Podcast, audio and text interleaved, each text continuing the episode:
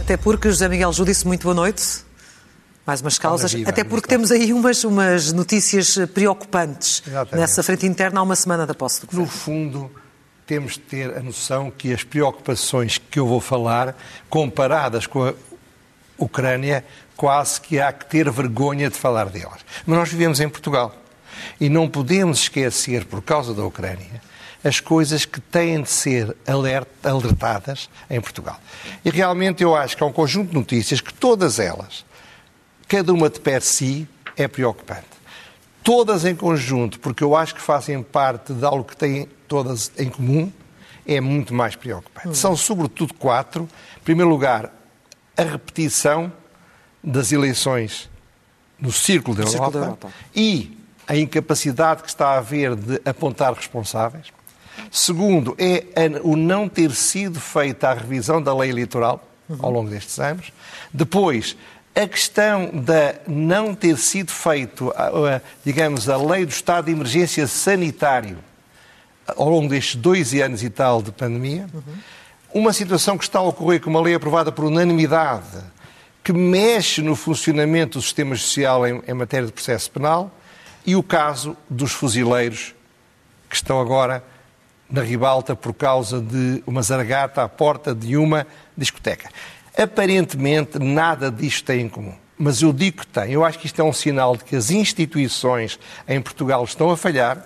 É um sinal de que não se está a ser capaz de distinguir o essencial do acessório. É um sinal de que nós não estamos a poder ser capazes de apostar fortemente numa cidadania ativa, porque estas coisas dificultam essa cidadania Bom, ativa. mas se outros conseguem, porquê é que nós não conseguimos? Oh, oh, claro, outros conseguem, uns conseguem melhor do que outros, mas são defeitos que se arrastam. É uma característica, infelizmente, que eu acho que é muito típica da sociedade portuguesa. Repara o que é que se passa. Quando um país avança, quando a sociedade civil avança, e Portugal tem feito progressos a esse nível impressionantes, precisa mais, paradoxalmente, de uma classe política dirigente de grande qualidade e de uma administração pública de grande qualidade, sobretudo as suas chefias. Porquê? Porque senão cria-se uma enorme sintonia entre a sociedade civil e o Estado e o poder. Repare, o que acontece é que nós estamos, vemos a sociedade civil adaptar-se, veja o que se passa aqui com esta televisão, eh, às condições adversas com que tem de viver. Há uma adaptação aos novos desafios. As empresas portuguesas pagam impostos brutais, têm uma concorrência cada vez maior. Os portugueses imigram muitas vezes, mas isso é uma forma de estarem ativos também para sobreviver. E progride. Portugal tem progredido muito. Agora, aparentemente, dizem pessoas que estão lá dentro do Estado e estão lá dentro dos partidos que realmente nota-se uma degradação da qualidade. Uma menor motivação, uma menor formação, uma menor preparação, uma menor dedicação. É como se uma parte do país evoluísse e a outra parte do país involuísse. Uma progredisse, a outra regredisse. Todas as coisas que eu aqui estou a falar, e vamos agora escalpelizá-las um pouco, são sinais exemplares dessa dissintonia entre a sociedade civil e quem, no fundo, politicamente manda em nós. E, em alguns casos, essa parte que não avança evita que a outra É avance. evidente que a dificuldade é um peso, é um peso Vamos a brutal. É como andar com um saco de pedras às costas. é? Os sacos de areia. Vamos então perceber eh, a cada um, cada um desses, eh, desses setores. Muito bem, começamos pelo problema das eleições europeias. Eh, Não vale a pena perder muito tempo, nós sabemos o que se passou. Aliás, vão votar cerca de metade das pessoas. Extraordinariamente, um membro da Comissão Nacional de Eleições é mais um sinal, veio dizer isto não é uma tragédia. Não. Quando se vota a segunda vez, é normal que vote muito menos gente. A tragédia é votar a segunda vez. Depois, repare, não se adaptaram as leis a esta, a esta situação. Desde 2019, disse um dirigente do Partido Socialista hoje à SIC, à hora do almoço, desde 2019 que se sabe que isto era um problema. Não, isso já se sabia, que Não, desde mas espera aí, 2019, Sabe o que é que ele disse? E, portanto, era preciso mudar a lei eleitoral. Claro. Mas depois meteu-se a pandemia e a Assembleia da República não conseguia trabalhar. E a vida parou. É extraordinário, está a ver? Portanto, A pandemia também serve de justificação para, muita coisa, não é? para tudo. para tudo que Quer não se dizer, a sociedade civil não pôde parar por causa da pandemia. Exatamente. Ora bem, depois, é uma atrapalhada que ninguém é responsável. E não é só responsabilidade criminal. Há responsabilidade civil por negligência. Os custos, já falámos disso, são milhões de euros que se gastaram. Foi a reputação do país, foi a desmotivação dos imigrantes, foi o atraso em dois meses cruciais da dinâmica que o governo podia ter se fosse tomar posse logo a seguir no entusiasmo da vitória, não é? Bom, isto é a primeira. A lei, a lei do estado de emergência sanitária, falámos disso muitas vezes ao longo dos dois anos. Falámos, o Presidente da República também falou, é absolutamente necessário, no seu entender. Isso claro que é, porque estão a aplicar uma lei de, que tem 36 anos, que foi pensada para situações que não têm nada a ver com a saúde pública e que, portanto, encaixa mal, o que significa que várias vezes se violou a Constituição para fazer coisas que eram razoáveis, mas que, se houvesse uma lei especialmente para tal efeito, não teria sido violado. O ponto aqui, é, a gravidade é que a Assembleia da República, os partidos e o Governo não são capazes de distinguir o essencial do acessório. Dedicam-se a coisas que fazem notícias nas televisões à noite. Dedicam-se a uma forma de combate político típico do século XIX. Dedicam-se a falar para as redes sociais. Dedicam-se a fazer soundbites. Tudo que dá um bocadinho de trabalho. Tudo o que tem de ser trabalhado com cautela, com prudência, com sensatez. E que não é notícia, porque o sucesso de uma lei é que nunca se fale dela. O poder político não está interessado. E isso é um sinal de fraqueza das instituições. Repare, não há na Assembleia da República uma equipe que devia haver de juristas muito qualificados, pluridisciplinares, alguns por avessas, hum. que fossem chamados para ajudar o legislador. Talvez o novo governo possa, com os partidos políticos, criar uma, uma dinâmica de qualidade das leis. Ou como é, há noutras é, áreas, não é? Exatamente. Agora, a qualidade das leis. Áreas. Foi feita uma alteração no aquele pacote da luta contra a corrupção.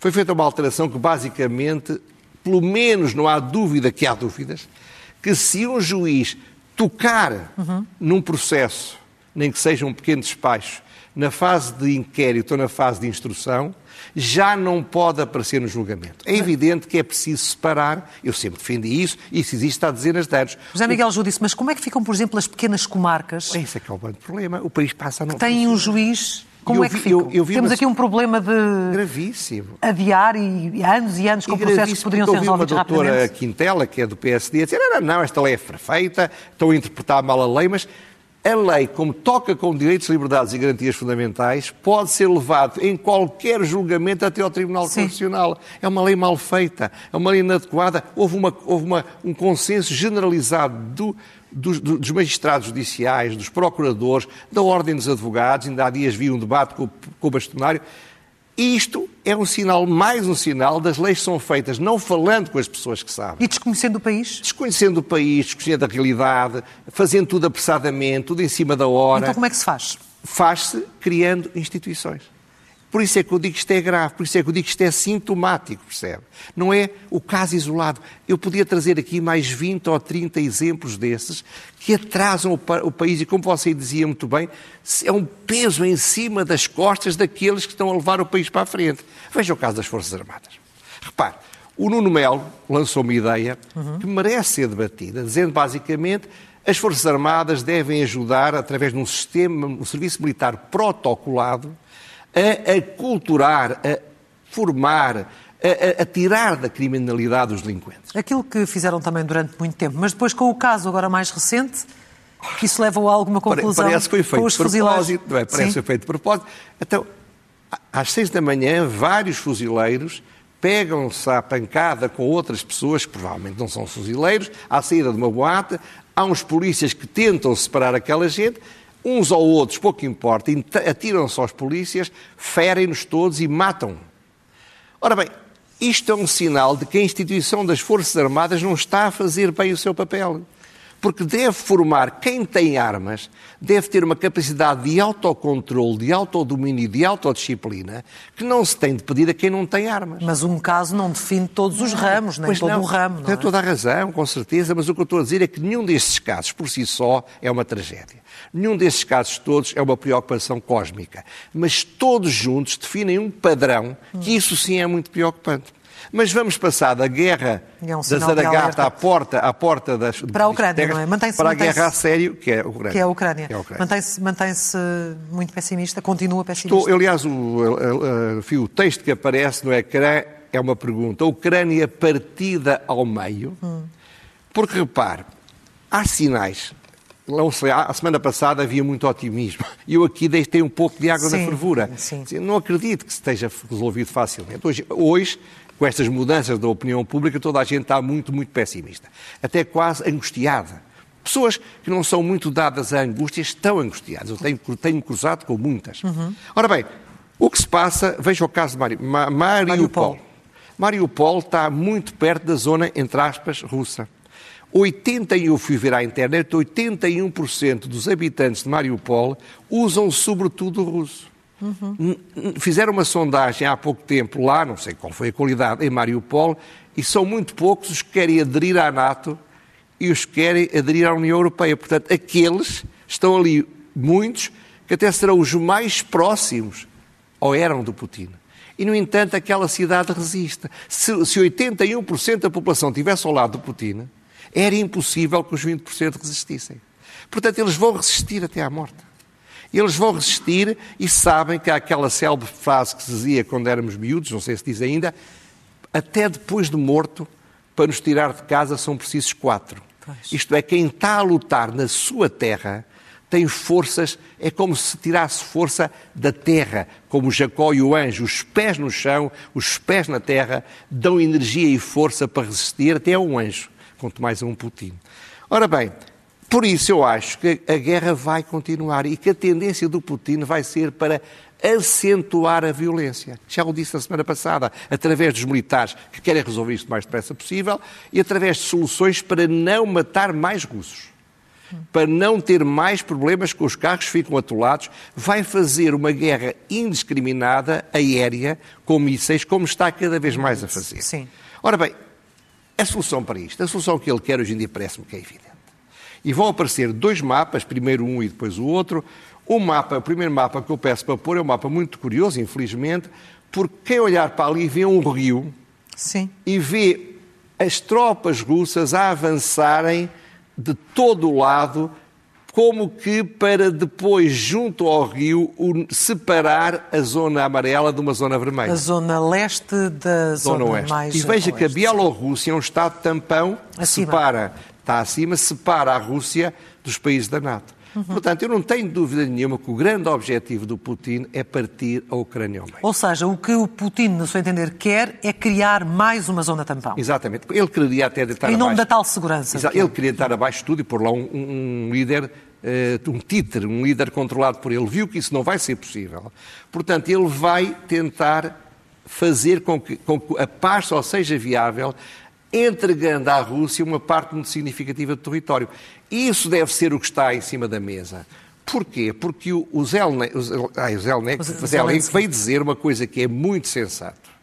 Ele diz assim, há certas coisas que não se podem fazer sem um referendo.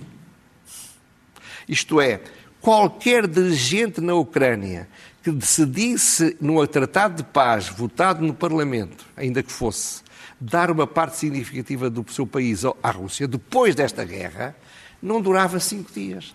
E, portanto, o que vai acontecer é que, ou isso é feito com o acordo dos próprios ucranianos, ou então vai haver o caos na zona ocidental e a bota cardada da zona oriental à espera de avançar para o resto. Hum. Esta situação, quanto a mim, é muito perigosa porque veremos agora o outro, o outro, o outro, o outro mapa que eu pedi para ser projetado. E reparem, é o domínio de idioma russo. Isto é, não, é, não há domínio não sei na, na Ucrânia, mas a percentagem que aparece é em cada daqueles territórios os que falam só russo ou sobretudo russo. E reparem que vai diminuindo fortemente do Oriente para o Ocidente, como nós Temos sabemos. a Crimeia, que é onde mais se fala, não é? Exatamente, já, mas já repare, este mapa conta uma outra história. Hum. Conta a história de uma tentativa que ele pode ter de querer ter toda a zona contígua ao mar entregam-te a ele. Não, não tanto partido pelo rio, mas partido com uma zona tampão mais estreita a leste, mas mais forte na zona marítima. Mas isto também é poder estratégico e económico, o acesso claro ao mar. Sim, claro, é? que sim, claro sim. E a nível de segurança também. E, exatamente, e portanto, o que eu digo é que tudo isto denota que Eu hoje estou mais preocupado, estava há uma semana, porque pus-me a pensar, já, a gente às vezes deve pensar um bocadinho fora da caixa. E, portanto, a sensação que eu tenho, percebe, é que estamos metidos numa situação que nos Estados Unidos se chama o catch-22. Isto é, qualquer solução que se faça não tem sucesso. É a tragédia que eu exemplifiquei com a tragédia grego e, grega e com o Édipo, sim, sim, sim, sim. No fundo, o que é que pode fazer o Zelensky? Resistir até à morte e ser destruído? Ou fazer uma paz que depois em referendo não vai ser aceita, ou então dar parte do território e criar o caos do seu lado com, com, lutas internas entre setores mais radicais e menos radicais. É um problema muito grave, é um problema muito difícil e, portanto, temos de estar preparados, infelizmente, para tempos muito difíceis. Deus queira que eu me engane, vamos monitorizando isto todas as semanas, mas, de facto, não há grandes motivos para sossego. Agora, por exemplo, começa-se a falar, o Biden tem informação que ninguém mais no mundo tem, informação dos serviços secretos americanos, e ele está a falar insistentemente na hipótese de uma guerra química ou biológica Verdade. feita pela Rússia. Isto é, o, o, o Putin é um homem, tudo parece, que não funciona com a racionalidade que nós conhecemos. É Tem uma outra, racionalidade diferente. Outra racionalidade, claro. que nós chamamos de irracionalidade, mas é, é uma racionalidade. E, portanto, ele pode, confrontado com o risco de uma derrota, se é verdade o que o Pentágono está a dizer, que ele está a ser parado, que os ucranianos estão a conquistar, que os tanques de guerra começam a não ter combustível, que não há alimentação para os soldados, que muitos soldados são jovens recrutas. Se isto tudo é verdade, ele pode tentar radicalizar para evitar uma derrota que poderá ser fatal para ele e para toda a sua nomenclatura. Mas para isso teria que retirar de alguma maneira os seus homens do terreno. Sim. Oh, não... Se a vida deles importar, pois, eu, eu, eu, de alguma sei, maneira. Eu não percebo nada, infelizmente, Nem ou felizmente, disso, mas não sei se haverá formas de fazer isso em zonas mais, mais longínquas. mais longínquas. Não faço ideia nenhuma, mas eu levo a sério esta preocupação do Biden, porque não se esqueça que o Biden andou a dizer é verdade. vários meses que a Rússia ia invadir, quando toda a gente dizia que isso não era possível.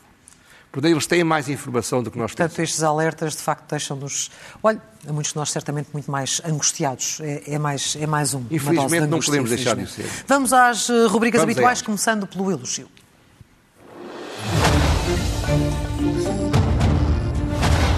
São dois elogios. O primeiro elogio tem a ver com o facto, na quinta-feira, passar um dia a partir do qual a ditadura durou menos dias do que houve depois do 25 de abril de 74. Erradamente está-se a dizer que a democracia já dura há mais anos que a ditadura a partir de quinta-feira. Não é verdade. É uma forma simplificada. É muito simplificada e muito errada, porque entre o 25 de abril de 74 e o 25 de, abril, novembro de 75, de forma sistémica, a liberdade e os direitos fundamentais também não foram respeitados. Não eram episódios localizados. Houve situações verdadeiramente gravíssimas, como todos sabemos, e, portanto, não é justo, não é correto e não é razoável dizer que a partir de 25 de abril vivemos em democracia. Não é verdade. Não vivemos em liberdade para não vivemos em democracia. Agora, merece um grande elogio. Os que nos permitiram chegar à liberdade em 25 de abril de 74 e os que permitiram consolidá-la Sim. em 25 de novembro de 75. Para si, portanto, só conta verdadeiramente a partir daí? só conta a partir daí. Os dois momentos são in, in, Bom, mas, é, mas, mas, mas, para todos, para todos os portugueses, o 25 de abril é a marca mais é, emblemática. É, é mas nós não podemos esquecer o que se passou a seguir. E agora, com o que está a passar-se na Ucrânia, com aquilo que o Partido Comunista persiste em fazer, ainda agora, já os não verdes. sei onde já agora ainda não sei onde, onde é que voltaram a dizer. Hoje voltaram à mesma teoria. Recusaram-se a criticar o Putin. Foram, aliás, altamente criticados por António Costa. Já imaginou? E os verdes defendiam que não, que, que não se fornecessem armas eh, à Ucrânia. Ora, ora bem. Para, e, portanto, para, para, não alimentar esta guerra. O segundo elogio que eu queria juntar a este são outros soldados de paz, que são jornalistas que estão na Ucrânia a correr riscos seguramente cada grandes, vez mais, sem dúvida. cada vez mais, e a dar notícia para fora do que se passa lá dentro. Sem eles, e alguns notáveis são desta casa, sem eles não era possível que a opinião pública ocidental tivesse tão preparada para pôr a força do poder soft, soft power, do lado dos ucranianos. Mas Parece infelizmente hoje também é um dia que marca, e já agora deixe-me dizer de sair. que os últimos dois jornalistas independentes que estavam a cobrir Mariupol Bem, tiveram que sair. Está a ver a coragem em ter resistido até, até agora. Ao fim, é? praticamente até ao fim. Depois dos elogios, ler é o melhor remédio.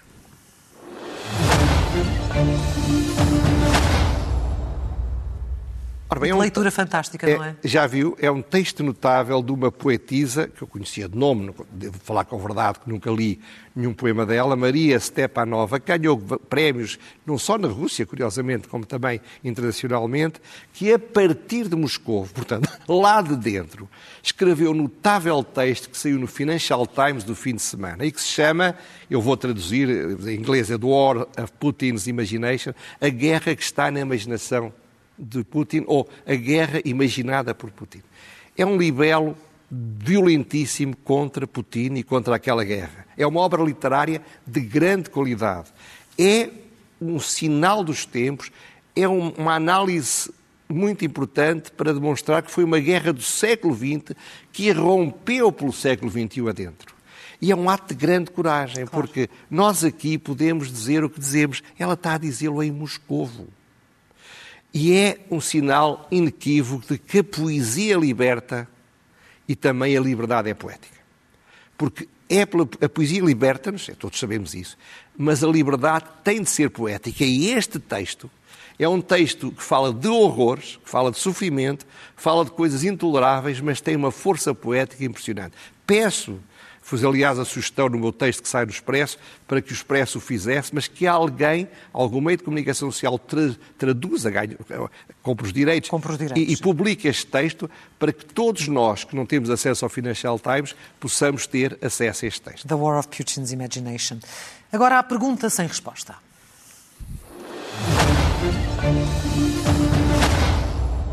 Vou repetir uma pergunta. Não sei se se lembra quando eu comecei a fazer isso, até que por certa altura já era alguém, tanta alguém... gente a perguntar que eu esqueci, deixei de me preocupar. Sim. Na passada semana eu fiz três perguntas ao Bloco de Esquerda. Tinham a ver com o despedimento coletivo que eles fizeram. Porquê? Porque diminuíram brutalmente as suas receitas e não tinham outra solução para sobreviver. Porque vivem depois do Estado e o Estado paga em função dos votos que cada um teve. Portanto, as três perguntas são as seguintes. O Bloco de Esquerda vai admitir publicamente que era radical, exagerado e injusto na forma como tratava quaisquer despedimentos e que muitas vezes, infelizmente, o despedimento é a única forma de salvar emprego também. Segundo, deve haver gente com recibos verdes no Bloco de Esquerda. O Bloco de Esquerda vai não vai tolerar os falsos recibos verdes e vai indemnizar todos os que saem com base na lei do contrato de trabalho. Uhum. Terceiro, o Bloco de Esquerda vai aplicar a lei da Troika, imposta pela Troika, que diz que por cada ano se pagam 12 dias, ou vai aplicar aquilo que é a lei que ele pretende aplicar a todo o país, que é 30 dias por cada ano. Porque ele não está proibido de dar 30 dias. Claro. A lei é o mínimo, não é o máximo. Esta pergunta é muito importante, sobretudo feita a um partido que prima, e faz muito bem, pela transparência. Que está permanentemente a dar lições de moral e permanentemente a exigir que lhe dê respostas.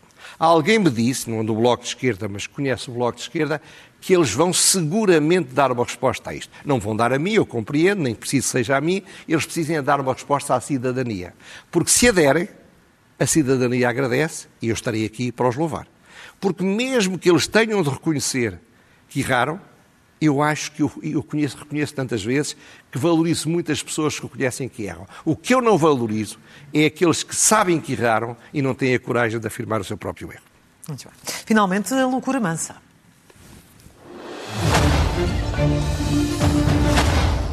Um militante de extrema-direita, julgo que ele próprio se considera assim, chamado Mário Machado, Machado, que foi condenado e pagou à sociedade, através da prisão, o preço dos seus, dos seus crimes e que tem todo o direito, ou teria todo o direito, como qualquer pessoa, depois disso, a viver em paz, em tranquilidade na sociedade. Só que ele, entretanto, com razão ou sem a razão, está constituído arguído por posse de arma ilegal. Uhum. Bom, ora bem, não conheço o caso, mas o que eu sei é que uma juíza de instrução libertou do dever de se apresentar todos os 15 dias, Sim. é o chamado termo de identidade e residência, para poder ir para a Ucrânia, alegadamente, e estou a citar o que ele disse ao seu advogado, prestar ajuda humanitária e, se necessário, combater ao lado das tropas ucranianas. Ora bem, eu sei que provavelmente ele vai usar armas ilegais, aquelas que, pelas quais está a ser julgado. A legião estrangeira, antigamente, até havia romances muito bonitos à volta disso, era um sítio para onde iam muitas pessoas com problemas da justiça e que naquele ambiente e naquela atmosfera muitas vezes ganhavam um propósito, uma finalidade para a vida e regeneravam-se. Uhum. O que eu não sabia, nem imaginava, é que uma, estrada portuguesa em Portugal no século XXI aplicou a teoria da legião estrangeira ao Sr. Mário Machado. É uma coisa que eu não imaginava, mas também há que reconhecer, eu também não imaginava que ia haver uma guerra na Ucrânia. Vamos lá ver como é que isto continua, mas não foi um grande momento da justiça portuguesa. Da justiça portuguesa. José Miguel Júdice, o nosso tempo chegou ao fim, voltamos a encontrar-nos aqui na Exato. próxima terça-feira. Exatamente. E, uh, bom, até lá. Até lá, muito obrigado. Obrigada. Muito bom, obrigada. Boa, tarde, boa noite para todos lá em casa. muito boa noite, José Miguel Júdice. Regressamos com as causas na próxima terça-feira. Agora, edição da noite vai para intervalo e estará de regresso logo depois. Boa noite thank you